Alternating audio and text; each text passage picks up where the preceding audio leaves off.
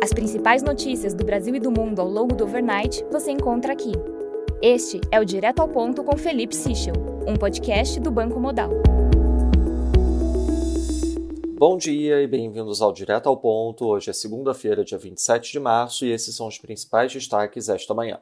Começando pelo Brasil em relação à regra fiscal, segundo a CNN, para integrantes da equipe econômica ouvidos ontem, a divulgação da nova regra deve ocorrer ainda essa semana e agora depende do presidente Lula marcar a data exata para a divulgação da proposta.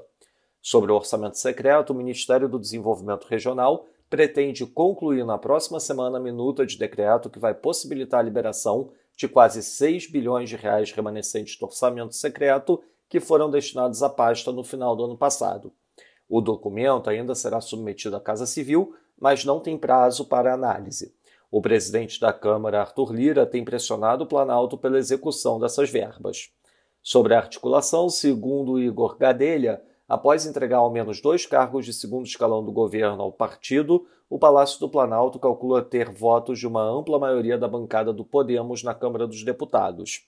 Em relação ao Banco Central, a coluna de Alex Ribeiro destaca que quase todos os nomes que apareceram ultimamente como fortes candidatos a sucessor do diretor de política monetária do Banco Central, Bruno Serra, têm em comum a proximidade com o secretário executivo do Ministério da Fazenda, Gabriel Galípolo. Já segundo Lauro Jardim, na noite de quarta-feira, o ministro Luiz Marinho dizia a interlocutores que iria convocar a CUT para ir à casa de Roberto Campos Neto protestar e cercar a sede do BC.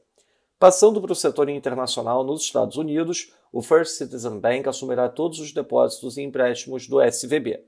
Na zona do euro, Nagel afirma que a inflação segue excessivamente elevada e que o Banco Central Europeu tende a acelerar o QT a partir do verão. Na Alemanha, o IFO Business Climate teve leitura de 93,3, acima do esperado 91 e também acima da leitura anterior de 91,1. As expectativas tiveram leitura de 91,2, ante esperado 88,3, enquanto as condições correntes tiveram leitura de 95,4, ante esperado 94,1.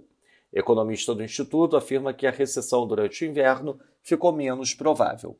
Na agenda do dia, destaque para a divulgação dos dados das transações correntes aqui no Brasil e, às 11h30 da manhã, a divulgação do Dallas Fed Manufacturing Index nos Estados Unidos, além de uma aparição do Bailey do Reino Unido às duas da tarde.